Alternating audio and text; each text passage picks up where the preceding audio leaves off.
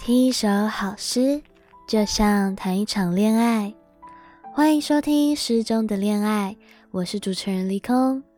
这个节目每一集会用短短的时间和你分享一首情诗，希望你在忙碌的世界里能够找回宁静的五分钟。今天《诗中的恋爱》要读一首俄国诗人的诗。这位诗人呢，在他去世之后，他所居住的街道被改名为他的名字。凯旋广场上也立了他的铜像。他曾被追封为苏维埃世纪最有才气的诗人。他的名字叫马雅可夫斯基。今天要读的是，已经过了一点。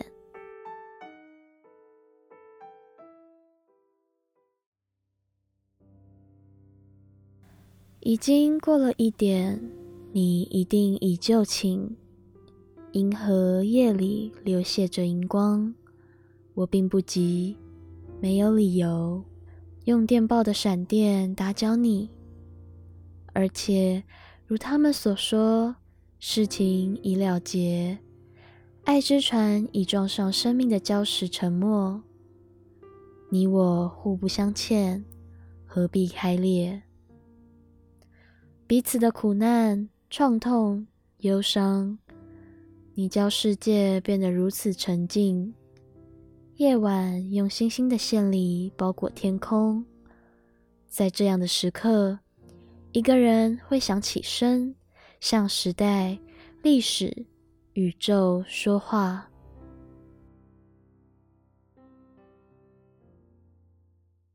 马雅可夫斯基是一位苏俄诗人及剧作家，同时也是政治实践论者。在二十世纪诗坛上，他扮演着革命性的角色。在俄国革命之前，他就已经是一位活跃的改革主义者。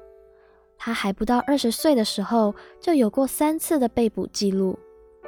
一九一五年，他结识了毕利克夫妇，爱上了妻子莉莉亚。一九二九年，他在莉莉亚的介绍下，他又认识并爱上了女演员娜拉·波隆斯卡娅。尽管波隆斯卡娅也爱上了这位诗人，但她却不愿意离开她的丈夫。同时，她也是最后一位看到马雅可夫斯基活着的人。死前，她留下了一封亲笔信，信上写着：“给你们大家。”我死了，但不要责怪任何人，请不要八卦。死者非常不喜欢那些东西。母亲、姐妹、同志们，原谅我，这不是一个好方法，我不推荐给别人。但对我来说，没有别的出路。莉莉爱我。政府同志，我的家人，包括莉莉、布里克、妈妈、我的姐妹。和维罗妮卡·维托洛夫娜·波隆斯卡娅，如果你们能为他们提供体面的生活，谢谢。把那首诗送给布里克斯，他们会整理出来的。他的绝笔信中还有一部分未完成的诗，而这首已经过了一点，可能就是他未完成的一首诗中的一部分。马雅可夫斯基生前的最后一首诗。马雅可夫斯基的葬礼在一九三零年四月十七日举行，一共约有十五万人参加。这是苏联历史上第三大的公众哀悼活动。他被安葬在莫斯科的新圣女公墓。马雅可夫斯基的死一直有着争议。因为他的告别信似乎是在他死前两天写的。他去世不久之后，莉莉亚和她的丈夫就被送往国外。从他身上取出来的子弹和他手枪的型号不符，而他的邻居后来又有说到，他们听到了两声枪响。十天后，调查这位诗人自杀的警官自己也被杀。引发了对马雅可夫斯基死亡真相的猜测。在我翻阅的资料里，发现这位诗人似乎特别的喜欢有夫之妇，不知道是他运气太差，还是这些女性身上有某一种共通的特质吸引着他。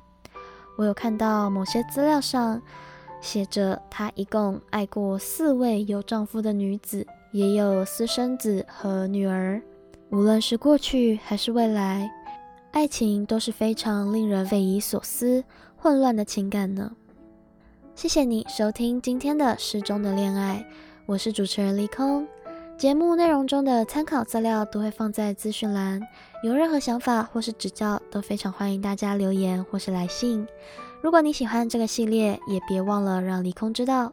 另外，目前我们正在征收恋爱信箱的来信，虽然不知道有没有机会收到你的来信，不过希望有一天我可以做出一个恋爱信箱的系列，和大家一起分享这些故事。